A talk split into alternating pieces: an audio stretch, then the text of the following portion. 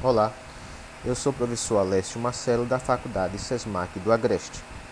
Quero comentar com vocês neste áudio sobre duas características da pena restritiva de direito.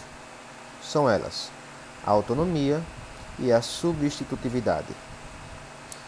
Com relação à autonomia, é importante lembrar que a pena restritiva não pode ser cumulada com pena privativa de liberdade salvo exceções, como é o caso do artigo 302 do CTB. A segunda característica é com relação à possibilidade do magistrado permutar a pena privativa aplicada pela pena restritiva de direito.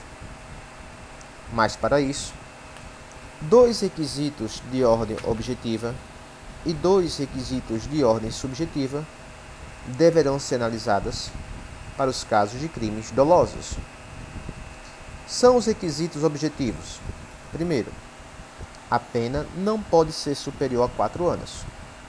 Segundo, o crime cometido não pode ter sido praticado com violência ou grave ameaça.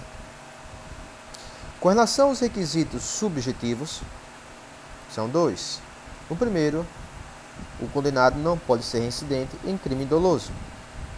E o segundo é que a medida deve ser indicada e suficiente, analisando as circunstâncias judiciais do artigo 59, isso visando a retribuição do mal praticado, a prevenção de futuros crimes e a ressocialização do agente.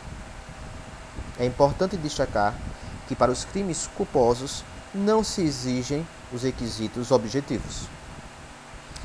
Importante exceção é encontrada no parágrafo 3 do artigo 44, que diz que, mesmo havendo reincidência em crime doloso, se a medida for socialmente recomendável e a reincidência não tenha sido operada em virtude da prática de mesmo crime, o juiz, após uma análise, uma análise subjetiva do caso em concreto, ainda assim poderá fazer a substituição da pena privativa para a pena restritiva de direito.